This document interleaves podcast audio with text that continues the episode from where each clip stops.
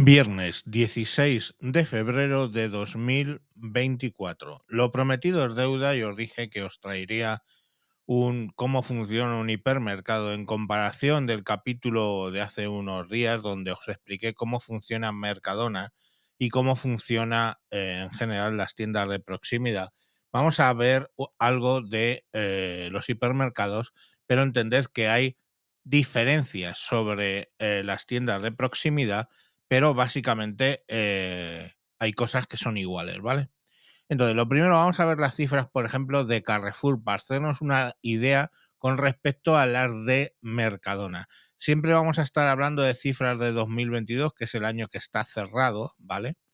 Para que os hagáis una idea. Mirad, Mercadona el año pasado vendió, o sea, eh, hizo una cifra de 31.000 41 eh, millones de euros, 31 mil millones de euros en ventas y el año, eso es el 22, y el 21, 27.819.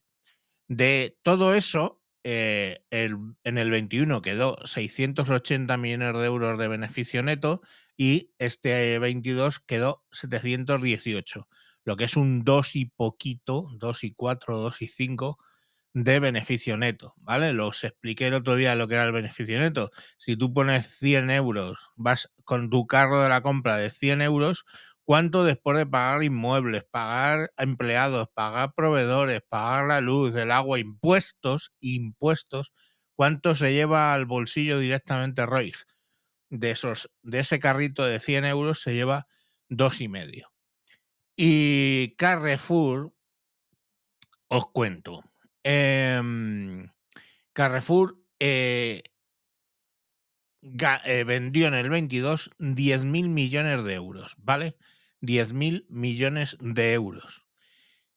10.440. O sea, de hecho, eh, una tercera parte de lo que hizo Mercadona, ¿vale? Carrefour solo vende una tercera parte de lo que vende Mercadona en España. Ya os lo dije, Mercadona tiene una cuota aproximadamente del 25 y, este Carrefour tiene una cuota aproximada del el 8. 3 por 8, 3 por 8, 8 y 16, 24, ¿no? 3 por 8, 24. O sea, veis el tema, ¿no? Entonces vendió tres veces menos. Algo más, de hecho. Algo, o sea, algo más de tres veces. Porque son 31 millones y estos 10 millones. O sea, 10 mil millones, perdón. Bueno, eh, Carrefour ganó 289 millones en 2022, eh, que es un 24% menos, o sea, el beneficio neto, ¿vale? Es un 24% menos que lo que fue en el 21. O sea, Mercadona creció en el 21, ¿vale?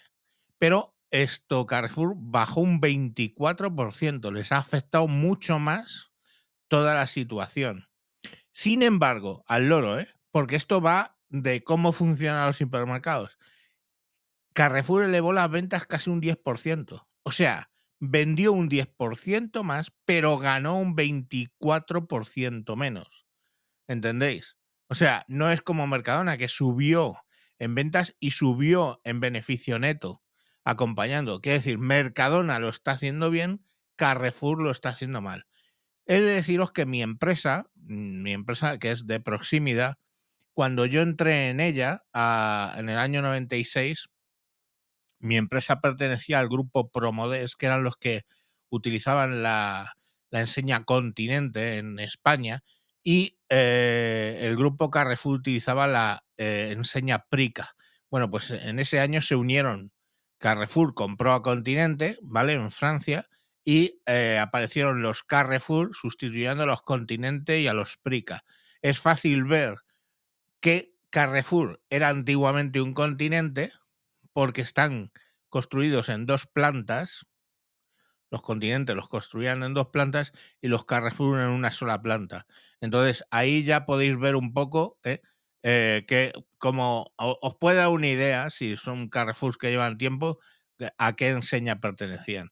Nosotros pasamos a trabajar en el grupo Carrefour, mi empresa, como eh, tiendas de proximidad y eh, posteriormente nos escindieron y nosotros fuimos por nuestro lado, Carrefour por el suyo, y de hecho Carrefour y mi empresa compiten porque Carrefour sacó el formato Carrefour Express, que es más tienda de proximidad, ¿vale? Pero el negocio grande de Carrefour son los hipermercados. Y ahora, ¿cómo funciona un hipermercado? Y ya veis que lo está haciendo, no lo están haciendo tan bien como Mercadona. Nadie lo está haciendo tan bien como Mercadona. Bueno, fijaros, el, el hipermercado sigue la misma estrategia que la tienda de proximidad. Es decir, el volumen de compra. A mayor volumen de compra, mejor descuento vas a conseguir. Eso ya os lo expliqué con el Mercadona, ¿vale? La diferencia en este caso es que Carrefour, pongamos por caso que es el ejemplo que estamos usando, igual que usé Mercadona como ejemplo de, de tienda de proximidad, bueno, pues Carrefour, ¿vale? tiene una central de compras que es más internacional que la de Mercadona. De modo que Carrefour en Francia, que es la, o sea, su sitio eh, home, ¿no? Su, su hogar, su, su, origen. Carrefour, eh, Carrefour eh, Francia, España, eh, Portugal, todos esos Carrefours de todo el mundo generan, generan una central de compras, digamos, por lo menos europea. Con lo cual, bueno, pues hacia el productor, en un momento dado, pues le pueden decir, a un queso manchego le pueden decir, oye, vas a hacer tu mayor volumen de negocios en España, pero te ofrezco vender queso manchego en Francia, en Portugal, en Bélgica, etcétera, etcétera, ¿vale? Entonces, podríamos entender que en general la condición de compra es mejor. La realidad es que como venden aquí en España un tercio, pues la gente eh, tiende a vender, los locales tienden a vender a eh, Mercadona y no a Carrefour. Carrefour tiende a traer producto de fuera, de la marca blanca para ellos, pues generalmente tienen su central de compra y la, y la traen de fuera, pero el hecho de que vendan tres veces menos que Mercadona hace pues que los precios, importantes, el hipermercado y también Mercadona, pero el hipermercado Carrefour es muy caro, ¿vale? es muy caro. Ahora, ¿con qué juegan? Juegan con con lo que les queda porque un hipermercado no vende solo alimentación. De hecho, en los hipermercados donde menor margen tienen es en el, en el, food, ¿no? El, la alimentación, perdón. Es que toda esta mierda me la han soltado siempre en inglés y a veces que se me van a, cruzar alguna historia en, la comida, ¿vale? En la alimentación se, es donde tienen menor margen. Pero hay cosas, el textil bazar, ¿vale? Lo que es todo el resto de cosas que tú ves en un Carrefour, los cuadernos, la ropa, eh, herramientas, todo ese tema, ¿vale? Ahí llevan mucho, mucho eh, porcentaje. Es decir, ahí tú compras una caja de herramientas eh, que lo has negociado a nivel grupo Carrefour de mundial con China y te sale a precio de mierda y luego te cobran 5 euros o 10 euros o 15 euros por, por, esa, por esa caja de herramientas. Entonces, el textil bazar es muy importante para, para estas empresas. En mi empresa, que digo que es de proximidad, en su día hubo una sección de textil bazar grande. En Lidl, de hecho, sigue habiendo una, mm, una textil bazar, que es donde salió la famosísima eh, olla de estas que cocinan solas de Lidl frente a la, a la, grande, que ahora no me sale el nombre, ¿vale? Que te pesan las cosas, te las, te las tritura, te las cocina y todo eso. El robot de cocina, ¿vale? Que es el más famoso, no me acuerdo ahora cómo se llama. Bueno, pues Lidl sacó el suyo. Entonces, eh, Lidl sigue teniendo textil bazar, ¿vale? Eh, mi empresa no. Carrefour, pues ya os digo que todo el negocio es, mm, mucho negocio es textil bazar, ¿vale? Y luego la parte de alimentación. Aunque en realidad eh, los porcentajes, me parece que de alimentación Carrefour en el 22 hizo como 9.000 millones. De 9.000 millones de los 10.000 millones enteros de facturación que hizo pero los, eh, hipermercados tiran de muchas cosas. O sea, aparte del textil bazar, aparte de la alimentación, tienen, por ejemplo, Carrefour tiene muchas agencias de viajes montadas. Y tienen un montón de negocios, han estado en un montón de negocios y siguen en un montón de negocios que les dan unas pérdidas acojonantes. Entonces, mm, esas pérdidas, ¿cómo creen ellos que las compensa? Pues básicamente eh, eh, porque dice que la agencia de viajes atrae gente a comprar que, que compra en el, en el Mercadona.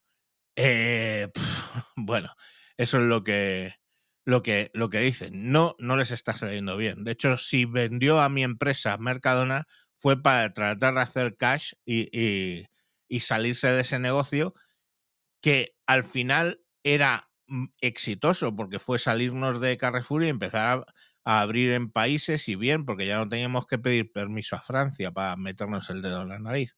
Luego ya los problemas de la empresa fueron otros. Pero salirnos de Carrefour fue una buena idea. Entonces, bueno, Carrefour siempre ha estado ahí, mm, es, es, grande, ¿eh? Si nos vamos a, a los millonarios del mundo, pues el, el propietario de Carrefour eh, es, uno de los más millonarios del mundo, vamos. Pero, eh, pero bueno, pues es que una cosa es una cosa y otra media docena. Vale. Trucos, yo que sé, ¿qué os puedo contar de, los hipermercados? Pues siempre os voy a decir, o cuando vayáis a un hipermercado, primero, eh, hay un truco que, emplean y en Carrefour lo emplean, que es la música. Cuando les interesa que la gente compre rápido, mm, ¿vale? Eh, por ejemplo, en las horas punta, ponen una música muy rápida, muy estridente, muy moderna, y eso es un truco real, ¿eh? Eh, para que la gente, digamos que se acelere a la hora de escuchar esa, esa música y vayan más deprisa por los pasillos y haya más, más fluidez en las horas punta.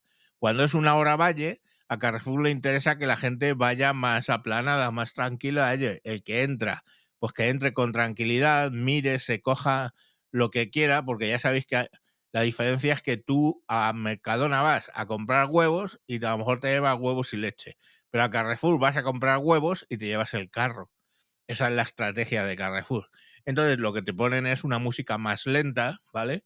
Y pues bueno, eh, de ese modo eh, la gente permanece más tiempo en la tienda que lo que le interesa.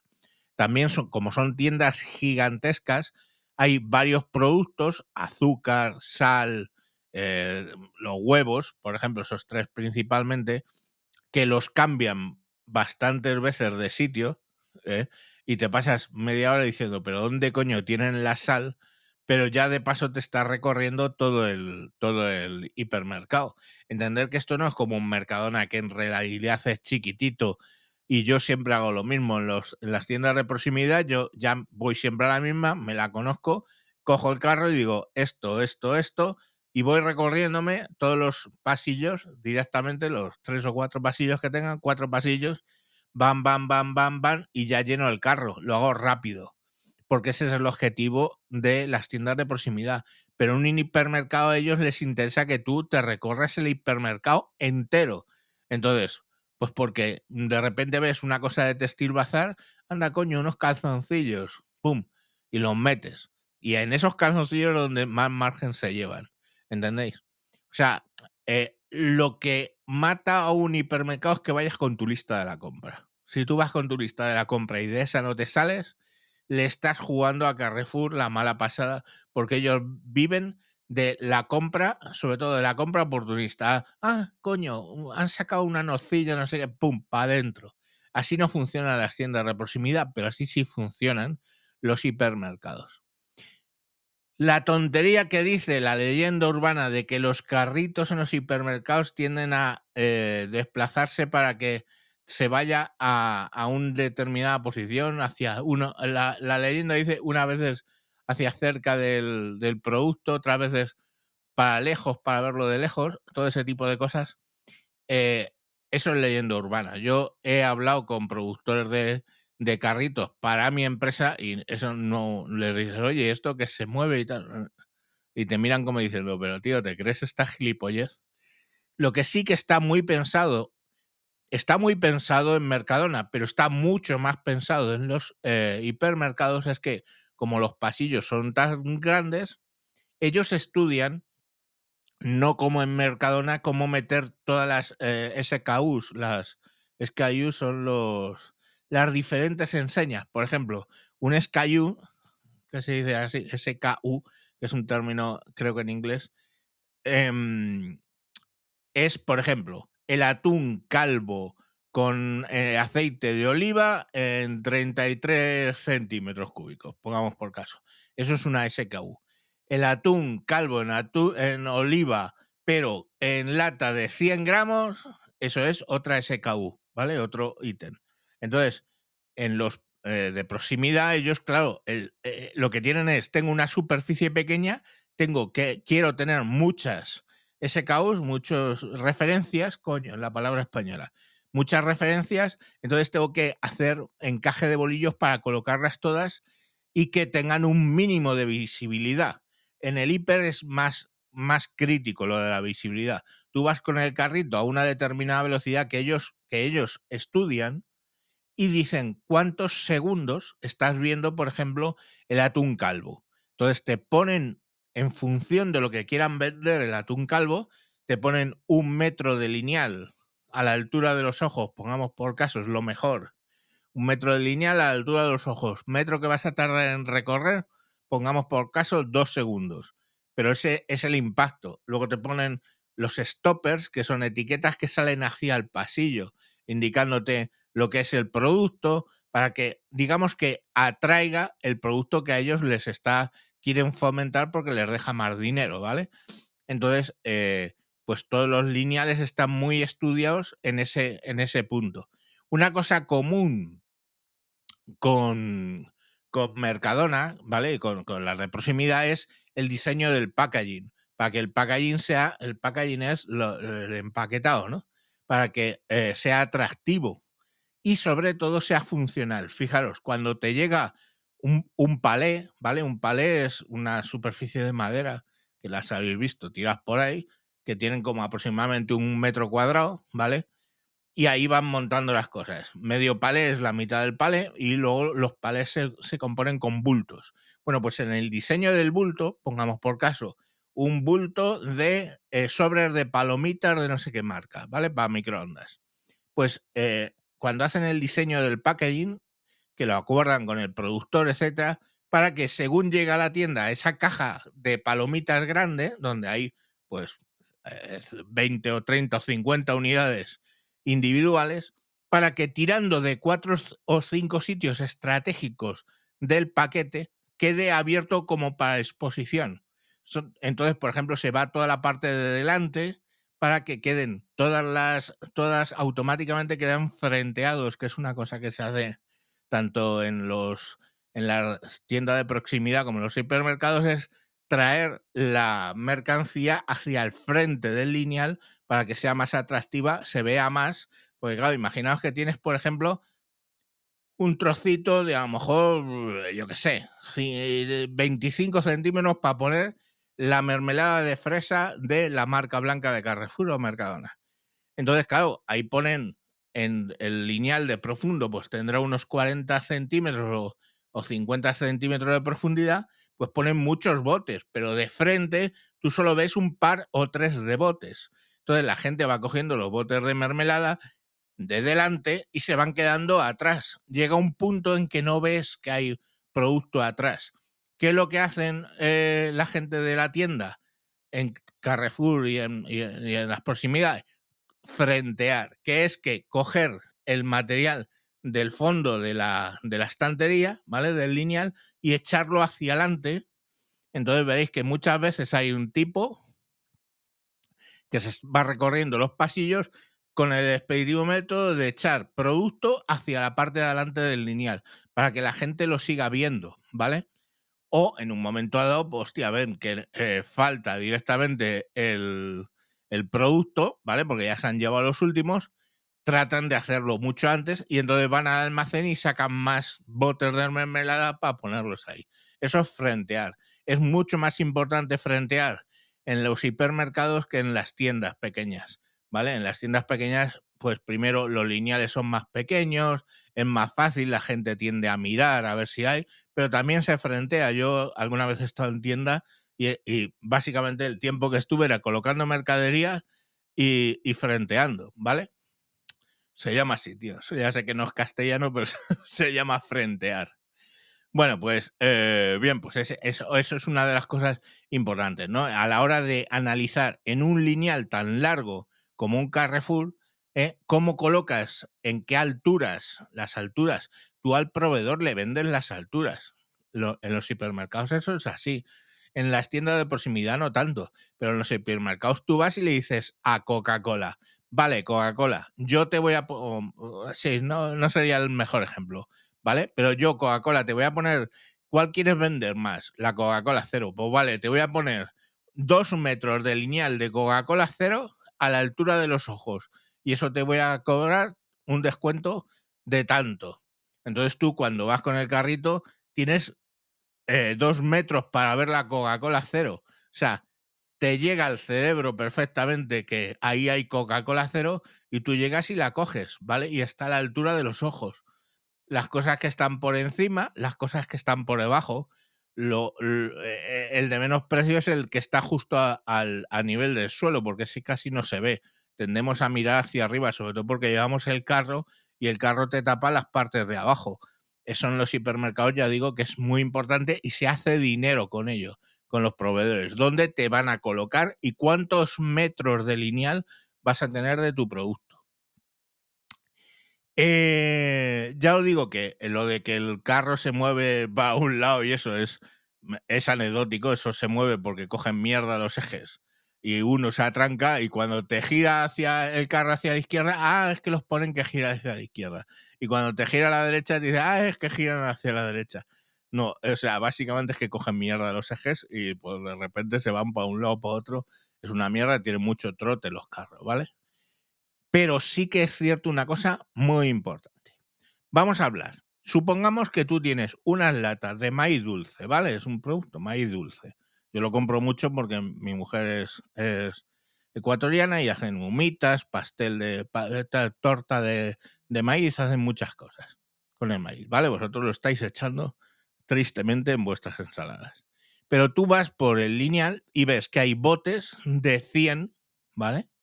De 100, de 100 gramos de maíz dulce y ves unos paquetes que son tres latitas, ¿vale? De 33 cada uno.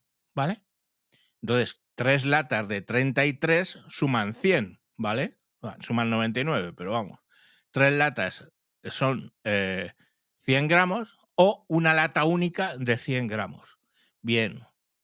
La logística nos dice, logística, nos dice que por lógica el bote de 100 tendría que ser más barato porque lleva menos material, ¿vale? Menos metal, el metal que lo ha hecho el tipo, pues si cogéis, y es a través de derivadas, es matemática un poco compleja, pero veis que para un bote de 100 gramos en único se usa menos metal que para tres botes pequeñitos, es casi intuitivo, pero lo puedes ver. Y entonces dices, bueno, tiene menos metal, se trasladan 100 gramos de un solo golpe, eh, ocupan menos espacio, etcétera, etcétera. Debería ser más barato comprar un bote de maíz dulce de 100 que comprar tres pequeños, ¿vale? ¿Por qué la gente compra tres pequeños y no uno grande? Porque tú lo abres y si lo usáis poco, como es para las ensaladas en España, si lo usáis a la ecuatoriana, no, porque coges tres o cuatro botes de 100 gramos. Pero si lo usáis a la española, ¿qué os pasa? Que la parte, les hacéis la tontería de sacarle el agua al maíz y el maíz de arriba se va secando, ¿vale? Entonces lo normal es que acabéis tirando de los 100 gramos, tiréis bastante porque se os ha secado el maíz. Mientras que si tienes pequeñito, coges uno pequeñito, lo abres y si te sobra algo que es extraño, para el día siguiente lo vas a tener en la nevera. Mientras que las otras dos latas están precintadas perfectamente dentro de la alacena. Entonces la gente prefiere coger los de tres. Eso lo sabe Carrefour. Y entonces fijaros que si veis cuánto cuesta el de 100 y cuánto cuesta el pack de 3 pequeños, os podéis encontrar con la sorpresa que el pack de 3, por ejemplo, es más caro. Y en otras cosas, el pack de 3 es más barato, que es ahí lo que es contraargumental. Entonces, la gente, a lo mejor ellos hacen el estudio y ve que la gente coge en el grande. Pues ponen el grande más caro que el pack pequeño, aunque sea absolutamente desde el punto de vista logístico un error. Pero eso les sale a, cuenta. Gracias a Dios, eh, la ley española obligó a poner no solo el precio del, del bote, pues el bote de maíz cuesta, eh, yo qué sé, me lo invento, un euro veinte, ¿vale? No solo pone el euro 20 por los 100 gramos, sino que te tienen que poner el precio por kilo, ¿vale? De modo que cuando tú vas y miras el bote grande y te dice que el precio por kilo son a lo mejor 5 euros o 6 euros, yo qué sé, cuando tú te vas a las latas pequeñas, no te fijes en el precio, fíjate en el precio por kilo y será o más grande o más pequeño. Y ahí está tu decisión. Me llevo el grande porque me sale más barato o me sale o me llevo los pequeños porque sale más barato. Ahí tenés que comparar. Y otra cosa donde sirve muy bien la comparación es, por ejemplo, mira, porque yo lo hago, es en el tema de las pastillas estas para la lavadora, estas que son gomosas, ¿vale? Que hubo el reto de que la gente se las tragaba, que hay que estar loco. Bueno, pues estas que son así un poco gomosas, de Ariel o de mil marcas, claro, de repente la hay. La Ariel normal, la Ariel con suavizante, la Ariel triple acción, la Ariel no sé qué, y todas las cajas son iguales. Y todas las cajas a lo mejor traen, pongamos por caso, 32 pastillas. Fijaros en el valor del precio por, por dosis que lo ponen. Ahí en vez de por kilo te ponen precio por dosis. Y de repente ir buscando el que sea más barata. Del, de, yo, es, el Ariel suele estar de 0,45 más o menos la dosis. Entonces, eso viene a lo mejor en una caja 20. Pues dices, coño, el precio de la dosis. No os fijéis si en la caja viene 20 o te ponen, por ejemplo, 20 más 5 gratis. No, no, dejaros de puta mierda de gratis porque en alimentación, en limpieza y en todo esto, nadie da nada gratis, ¿vale? Nadie. Olvidaros de, ah, es gratis, no. Entonces, fijaros, eso es importante, en el, el precio por unidad. Quiero decir, cada pastilla sale a 0,38. Cada pastilla sale a 0,42. Cada pastilla sale y os podéis llevar la sorpresa de que en la modalidad que sea, en una caja te pone 20 más 5, ¿vale? Y está al lado uno que pone 30 o que pone 20 y cuando ves el precio por unidad, te resulta que el que te regalaba 5, entre comillas, está a 0,42 y el que no te regalan 5 está a 0,38. Ya sé que es hilar muy fino. dices, joder, la puta, pues es que ¿quién va mirando eso? Pues tío, yo que tengo seis personas en casa a mi cargo, ¿entendéis? Para cuando estás comprando tú solo, pues si quieres no lo mires. Pero yo, por ejemplo, he aprendido a mirar eso mucho, porque los hipermercados son muy hijos de puta en eso, ¿vale? Muy hijos de puta. Cuando te dicen a lo mejor 3 por 2 de tal tomate frito, ¿no? Te llevas tres y pagas dos. Fíjate a ver qué precio tienen dos botes de tomate de otra marca. Porque a lo mejor es que no te están regalando precisamente nada los del 3x2, sino que estás pagando, si te llevas dos, en realidad pagas el precio de tres de lo otro, ¿vale? Entonces, siempre yo recomiendo en las etiquetas de los hipermercados, sobre todo porque son los que usan más esta estrategia, mirar el precio por kilo o el precio por unidad. precio por unidad, por ejemplo, también es en el papel del váter, ¿vale? Te pone que ahí también es la misma mierda, es papel del váter triple capa, compacto, no sé qué, eh, oloroso, no sé cuánto, oloroso antes de, claro, eh, oloroso, no sé qué, todo este tipo de cosas. Al final, tío, tú vas viendo y ahí te ponen el precio por rollo, ¿vale? Pues, coño, vas buscando el, que tiene el precio por rollo que a ti te, se te adecua más, ¿entendéis? Entonces, son ejemplos, ¿vale? Son trucos que tienen los hipermercados y que tratad de no caer en ellos. Mi ideal para ir a comprar un hiper es siempre con la lista hecha. Yo, eh, como lista, utilizo el móvil, ¿vale? Y utilizo Keep, Google Keep, ¿vale? De modo que en un documento de Google Keep que pongo con etiquetas, ¿vale? Con, con casillas, puedo escribir ahí, pues, la leche, el pan, no sé qué, no sé cuánto, no sé qué, y según lo voy recogiendo, le puedo dar clic en, el, en la casilla y se me tacha, ¿vale? Eh, además es buenísimo porque lo que, puedo, lo que suelo hacer es que comparto ese documento de Google Keep con mi mujer y ella va por un lado, a lo mejor con un carro y yo por otro, y vamos tachando lo que vamos cogiendo cada uno y a mí, si ella coge la leche, se me destacha, ¿vale? Se me tacha la leche, por ejemplo, y yo ya sé que no la tengo que coger, y la carne y no sé qué. Además, nos permite crear el, el, Google Keep con tiempo. Hay mil aplicaciones. Yo digo Google Keep porque está instalada en todos los teléfonos Android, ¿vale? Pero hay mil. Si tenéis iPhone, pues, ¿qué hacéis comprando en Carrefour? O sea, al supermercado del corte inglés, hijo putas. Bueno, quiero decir, a ver, lo que digo es, eh, tú tienes muchas aplicaciones para hacer eso. Una muy sencilla, Google Keep. Tú creas una lista que llamas compra, ahí escribes todo lo que quieras, lo compartes con tu media o con tu hijo, si vas de compra con tu hijo, y la y vas cogiendo las cosas y las vas tachando. Entonces, eh, eso, eso va en contra de los beneficios de Carrefour en concreto, ¿vale?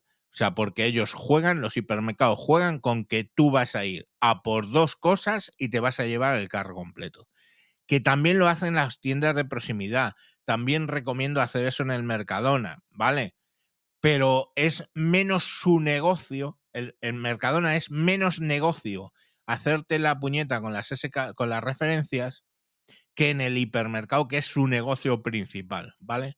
Hacerte trucos de estas características, de ponerte las latitas pequeñas más, más baratas que la grande o más caras y tal. O sea, siempre mirad los precios por kilo, siempre mirad.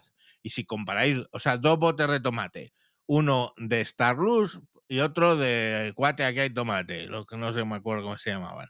Coño, pues mira el precio por kilo, ¿vale?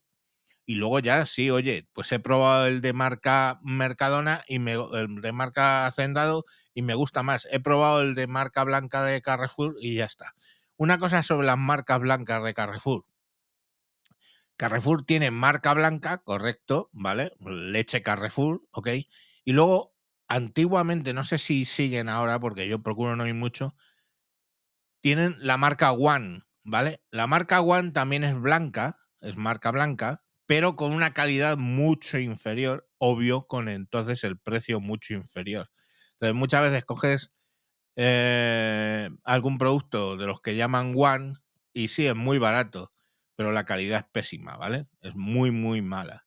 Mientras que ya os dije el día del Mercadona que la, la marca blanca no tiene por qué ser mala. La marca blanca generalmente es buena, buena calidad, relación calidad-precio.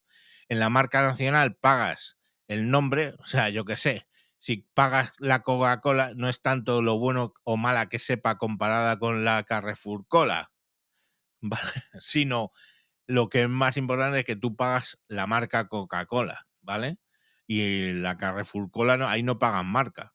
Entonces, tened en cuenta siempre eso, que la calidad puede ser buena. De hecho, yo la Coca-Cola donde en la empresa donde trabajo me gusta más el sabor de la, de la tipo cola cero que la Coca-Cola cero, me sabe mejor.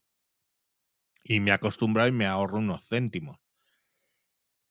Porque aquí de lo que se trata es que ahorrarte unos céntimos, que sumado, sumado, sumado, pues a lo mejor son 10 euros. En un hipermercado de todas, todas, a lo mejor mirando bien precios y demás, te puedes ahorrar 10 euros en una compra de, de, de 100 en un carro, ¿vale?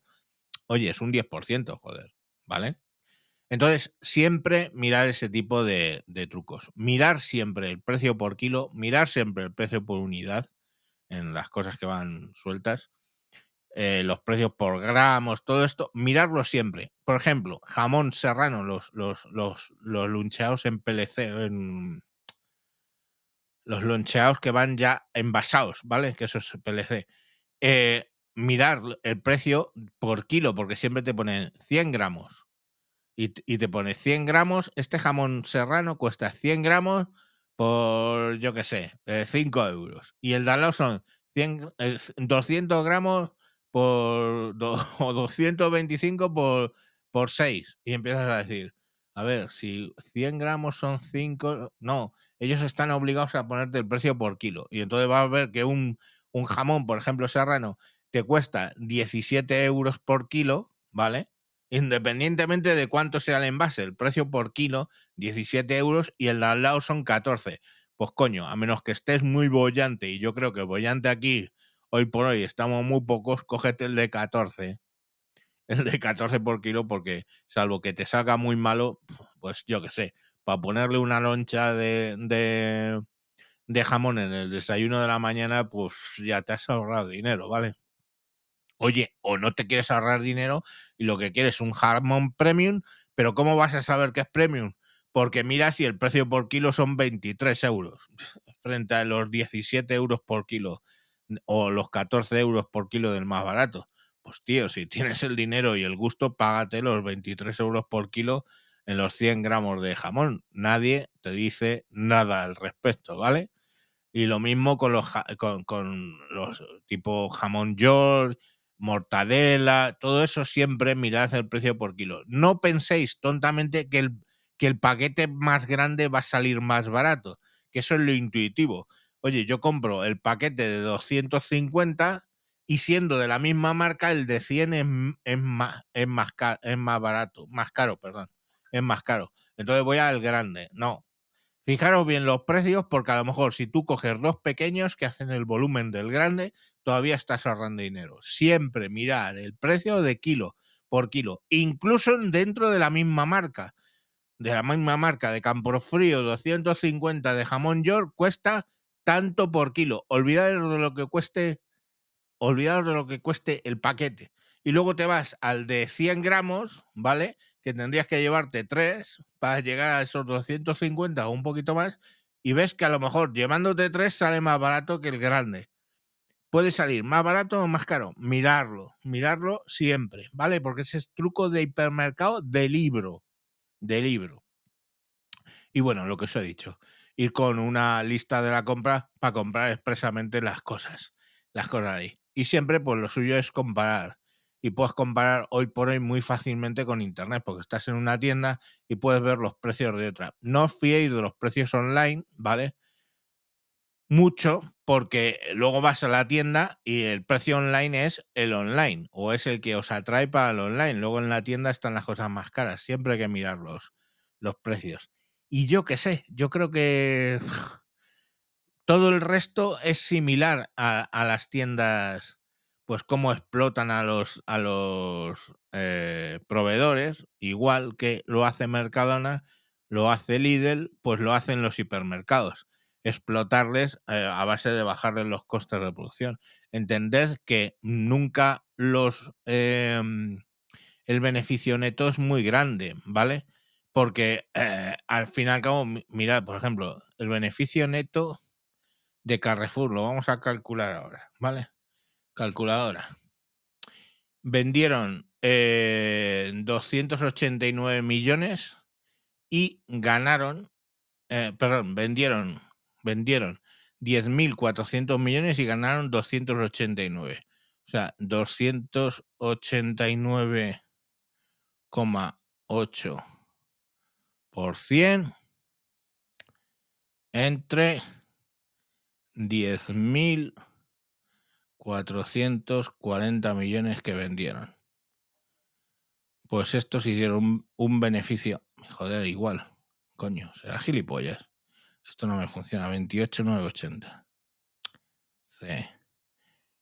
28. 9. 80. Perdona, C. Entre 10.000. Es que lo debería haber calculado al principio, pero no lo calculé. Igual me da un 2,77% de beneficio neto. O sea, que el beneficio neto más o menos de Carrefour está en, relación con el de Mercadona, ¿vale? Y eso que venden muchas más cosas, ¿ok? Eh, habría que ver si el Textil Bazar les saca más, o sea, saca menos. Yo sé que por margen tienen más margen, ¿vale? En general, ese tipo de cosas de Textil Bazar tienen más, más margen que las de Food sobre todo ahora que han subido. Pero les ha afectado mucho eh, todo el tema del transporte.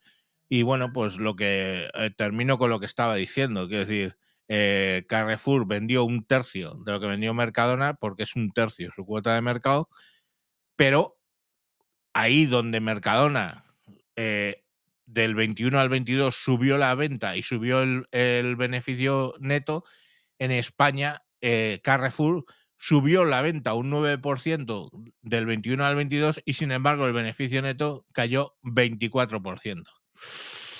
Pues es lo que hay, tíos. Es lo que hay. Bueno, pues ya tenéis una idea de cómo funciona la tienda de proximidad y cómo funciona el hipermercado de, de toda la vida, ¿vale? Y yo qué sé, eh, en algún momento os contaré cómo funcionan las tiendas de chinos y la tienda de proximidad de el, eh, eh, el colmao, no sé cómo se dice en castellano, de España, el- eh, las tiendas de abarato de, de abarrote, perdón, de abarrote de toda la vida, donde comprabais, donde compraba vuestra madre, pues eso os cuento cómo va un poco y trucos en otro programa os lo contaré y cómo van las tiendas de los chinos también os lo contaré.